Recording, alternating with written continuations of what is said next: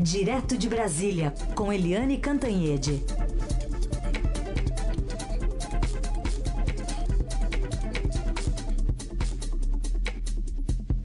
Oi, Eliane, bom dia. Bom dia, Carolina. Bom dia, ouvintes. Começar falando sobre a vacinação, então, né? Porque a gente tem ao mesmo tempo a imunização começando em diversas capitais hoje, né? Mais uma entrega de doses nesse final de semana.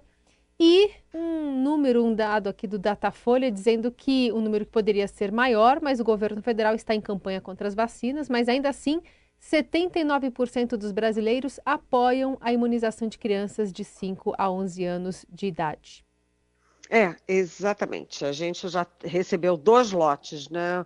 Um lote na semana passada de 1 milhão e 200 mil vacinas. Ontem chegou mais um lote, mas isso é muito pouquinho para o universo de 20 milhões é, de crianças entre 5 e 11 anos no Brasil.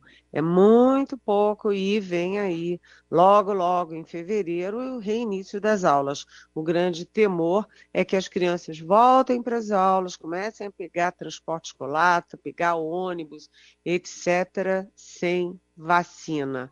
Então, elas vão estar sujeitas a pegar a doença e sujeitas também a transmitir a doença. A sorte é que com a vacinação avançando, a gente já chegou agora finalmente a 68% da população é, totalmente vacinada, ou com as duas doses, ou com a dose única da Janssen, é, que isso não se replique, né, né a a transmissão não aumente para professores e funcionários, na expectativa de que todos estejam vacinados. A vacinação começou ontem aqui no Distrito Federal, né, foram vacinadas é, 3.646 crianças. E aí o público que foi alvo ontem foi o público de 11 anos, ou também crianças com comorbidades entre 5 e 11 anos. E no início assim da manhã, logo que abriram os postos havia filas, mas depois estava tranquilo, é, ao comparecimento dentro do esperado. E isso é o que a gente espera que vai acontecer hoje no país todo, com 11 outras capitais começando a vacinação, inclusive São Paulo, né? E, e é, é assim, né? O Datafolha mostra que praticamente 80% da população, a grande maioria, é a favor da vacinação das crianças. O presidente Jair Bolsonaro, com a sua campanha infame contra as vacinas das crianças, como ele fez campanha e continua fazendo é, contra a vacina de adultos, ele não está conseguindo convencer a população brasileira. A população brasileira sabe que a vacina é segura, que as vacinas são seguras e sabe que a vacina salva vidas, evita o congestionamento, evita é, falta de leitos, evita contaminação, enfim. É, a vacinação é um sucesso, continua sendo um sucesso. Agora, a, a disseminação da doença continua aumentando, está muito alta no país inteiro, no mundo inteiro, né? E por sorte a população está bastante vacinada, bastante é, consciente da importância da vacinação, então isso não se reflete no número de mortos. Os números de mortes está aumentando sim, mas aumentando numa proporção muito, muito, muito significativamente inferior ao número, ao uh, índice de, de, de contágio. Então é assim, né, Carolina? Cada dia sua agonia. Hum. Aliás, no, no fim de semana, o ministro Marcelo Queiroga parece ter ficado bravo com o governador aqui de São Paulo, João Dória que mais uma vez ele antecipou né, ao governo federal na aplicação da primeira vacina, fazendo aquele evento ainda na, na sexta-feira. Hoje, inclusive, deve ter outro, porque é, faz exatamente um ano, né, desde que a enfermeira Mônica Calazans foi vacinada aqui no estado de São Paulo, ainda com a Coronavac, no dia 17 de janeiro. De qualquer forma, nesse, nesse tweet do ministro da Saúde, ele acusou Dória de estar fazendo palanque com a vacinação e aí escreveu ainda: acha que isso vai tirá-lo dos 3% nas pesquisas? Desista, né? Levando essa, essa rixa de novo, né, a um debate político quando se devia se tratar apenas de uma questão de, de sanitária, né, de vacinação da população e proteção da, da população brasileira da Covid. É, essa, essa manifestação do, do ministro da Saúde, o Marcelo Queiroga, começou na própria é, sexta-feira, quando o governador João Dória aplicou a vacina, aplicou não, né? Participou ali da vacinação da, do, do, menininho de oito anos indígena, né? O primeiro vacinado, a primeira criança vacinada, é foi, foi muito estranho, né? porque o Dória acabou de participar da, do, do, evento e tudo, e aí o Marcelo Queiroga, que é um médico, é um cardiologista, não é aparentemente né, papel do ministro da Saúde, nem, sabe, os, é, ele partiu para o ataque contra o Dória, dizendo que o Dória estava fazendo da vacina palanque. E aí a gente pergunta, né? E o, o Marcelo Queiroga está fazendo o quê? Ele está usando o cargo dele para fazer palanque também e para fazer uma discussão política, entrar num debate político que não lhe cabe. Né? Além disso, ele vem sendo criticado é, não só pelos eleitores, mas ele está sendo criticado pelos médicos, pelos pares deles, pela própria sociedade de pediatria, sociedade de imunização, por grupos de médicos que já entraram, inclusive, lá no, no, no na sociedade é, brasileira de, de, no Conselho de Medicina, né, pedindo investigação, apuração dos atos dele, enfim. É, se o Dória está fazendo campanha, e está, né? Porque aquela imagem do Dória ali com o menininho se vacinando é uma imagem que é meio forçação de barra, né? Que saiu junto com um cartaz dele, o pai da vacina. É, não compete ao ministro da Saúde entrar nesse tipo de é, de confronto, de enfrentamento político e, em ano eleitoral. Quer dizer, o Marcelo Queiroga continua é, fazendo tudo pelo seu mestre, né? tudo pelo presidente Bolsonaro entrando em bolas que não são dele, né? Ele está num, num, campo minado, pantanoso, que não faz bem a biografia dele. Por outro lado, a gente tem grandes nomes né, do esporte, como o Novak Djokovic, que foi excluído do Grand Slam por não tomar vacina. E, e é engraçado ou curioso como, é, quando essa discussão vem à tona, a gente observa também diversas outras é, personalidades, né, pessoas que também apoiam Djokovic, não só o criticam, apesar da sua atitude negacionista. É, o, a atitude dele é lamentável, né, Carolina? É lamentável porque líderes têm responsabilidade, né? Tem responsabilidade com seus admiradores, seus fãs, né? Com multidões, principalmente um líder mundial, né? De um esporte tão é, tão bonito, né? Que é o tênis. E o Djokovic, que já vem sendo chamado de Djokovic, né? Djokovic, ele, sabe, ele é uma figura muito estranha no meio da pandemia, fez festa sem máscara, ele não se vacinou, agora ele entrou na Austrália de uma forma muito estranha, e aí ele disse que teve a que teve a, a, a Covid, que se vacinou, mas o documento é todo esquisito, e aí ele diz que teve a Covid, mas aí tem fotos dele na época que ele diz que tinha.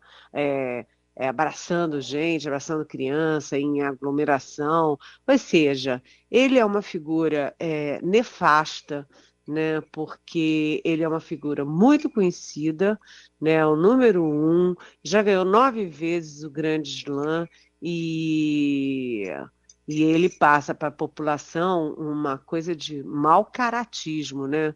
Um cara que não toma vacina, que faz campanha contra a vacina, que apresenta documentos que são suspeitos de ser fraudados, que diz que teve a Covid, mas aparece é, com Covid, então, abraçando crianças, se aglomerando, portanto, ele é uma figura nefasta. Mas é isso que se disse.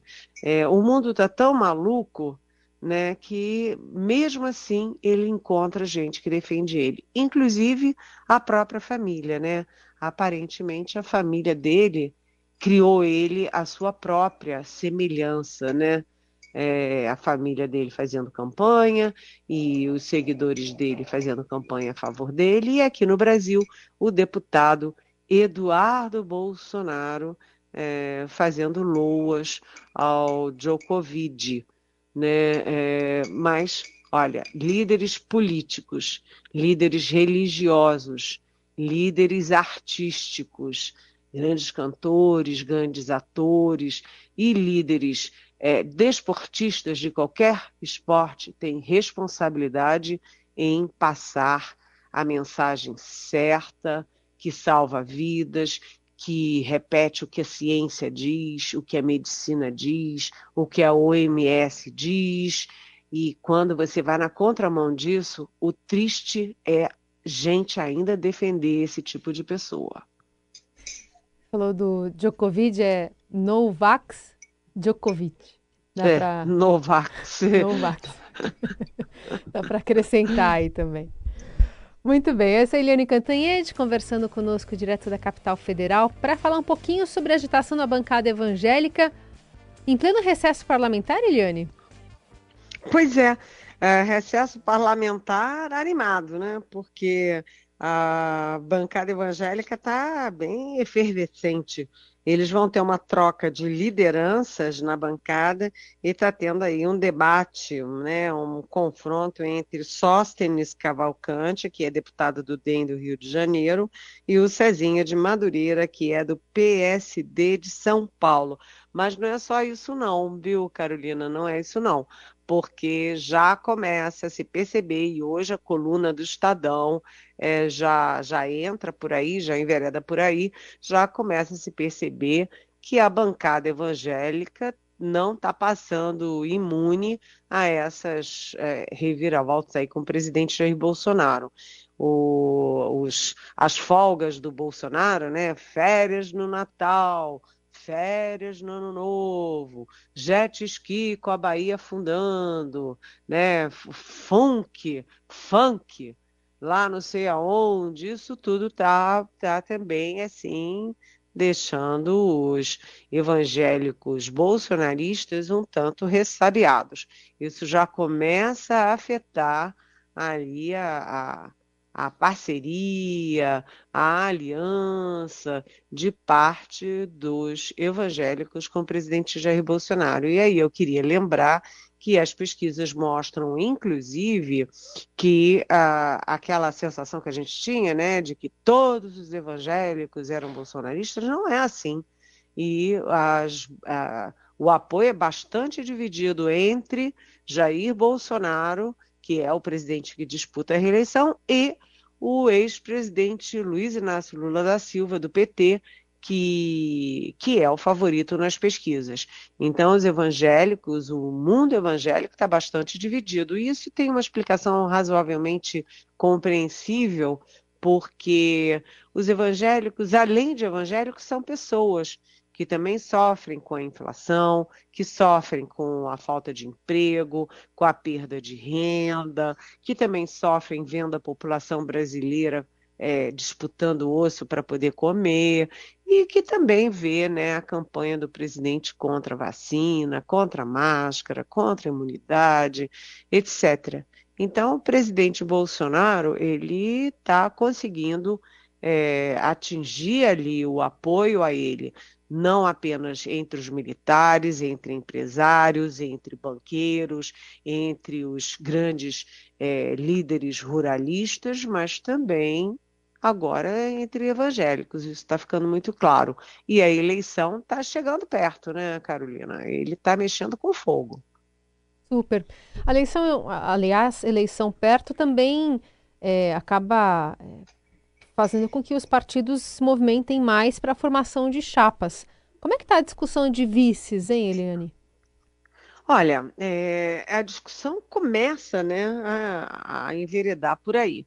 O ex-presidente Lula ele está numa posição bem mais confortável por causa das pesquisas. Né? Há, inclusive, pesquisas falando que há chances sim de vitória em primeiro turno.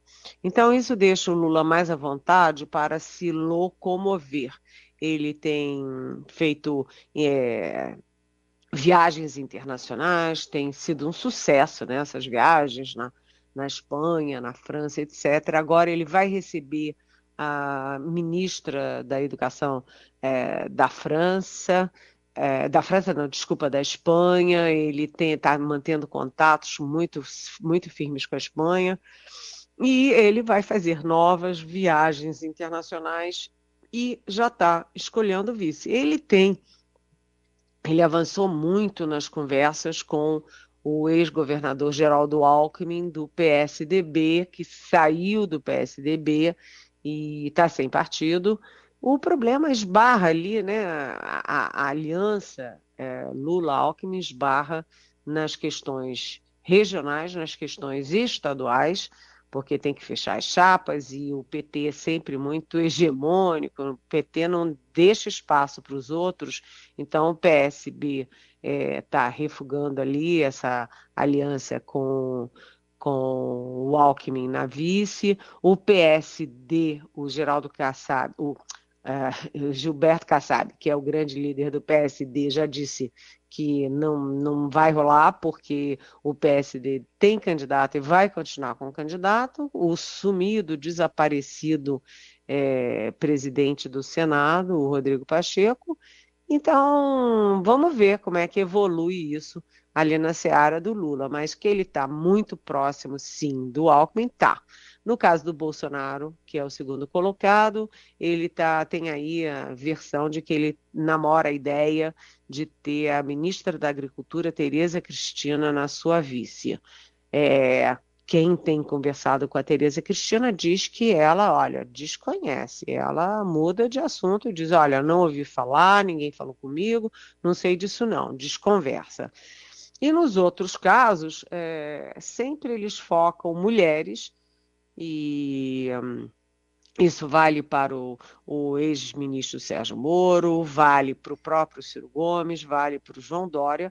A candidata dos sonhos de todo mundo é a Simone Tebet, do MDB, né, que é do, do Centro-Oeste, onde o Bolsonaro continua forte, e é do MDB, que é um partido que tem muita capitalidade no país.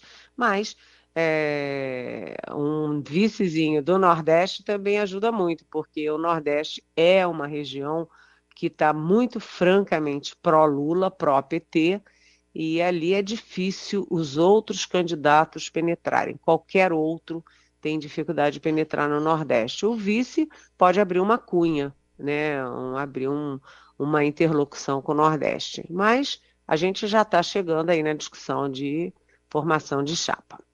E diversidade nessas formações de chapa também está passando longe, né? A gente não vê muito falar sobre nomes femininos, nomes negros, enfim, qualquer é, é, ponderação nesse sentido, não tem ouvido muito. Tem, tem rolado, Eliane? Ah, é, feminino sim, Carolina. Eu acabei de citar aqui, né? A Tereza Cristina, ministra da, da Agricultura, Simone Tebet, do MDB. Feminino sim, uma chapa com uma mulher na chapa é sempre muito bem-vinda. Eu me lembro várias candidatas a vice, né? A Ana Amélia, do PP, que foi candidata do, do, do, a vice do Alckmin em 2018, a Rita Camata, é, do MDB, que foi candidata do Serra, José Serra, do PSDB, em algum momento, né, a candidata a vice do Fernando Haddad, a Manuela Dávila, do PCdoB. Então, mulheres, sim, são muito bem-vindas, mas você não não ver candidatos negros nem para cabeça de chapa, nem como candidato a vice. E a gente sabe que a, a, os negros e os pardos são é, a parte da população brasileira, né? Então, em todas as camadas sociais. É, mas é uma questão para ser discutida, inclusive é, no ano eleitoral, né, Carolina? Sim. É, é, mas ainda assim, pensando em vice, além dessas duas, enfim, né, a gente tem mais de 10 candidatos ou pré-candidatos homens, né? Uma proporção ainda pequena. Eliane, tem uma pergunta aqui do Davi Reis, de Belo Horizonte. Ele quer saber. Nas últimas semanas, fiquei com um incômodo em relação ao comportamento deplorável da deputada Bia Kicis de divulgar dados de, funcionários da Anvisa que aprovaram a vacina para crianças. Não seria o caso de enquadrá-la na Lei Geral de Proteção de Dados? Pergunta o Davi. Oi, Davi, bem-vindo. Bem-vindo, Davi. É uma pergunta muito boa, muito oportuna, Davi, porque a deputada Bia Kicis, ela é, sabe aquelas, aquelas pessoas irracionais que mergulham em, em, em, seitas e mergulham no irracionalismo e não saem disso. É, quando ela foi é, indicada para ser presidente da Comissão de Constituição e Justiça, foi um, sabe, um, um choque aqui em Brasília. Como uma pessoa assim pode ser presidente justamente da Comissão de Constituição e Justiça, a CCJ, que é a comissão mãe da Câmara, né?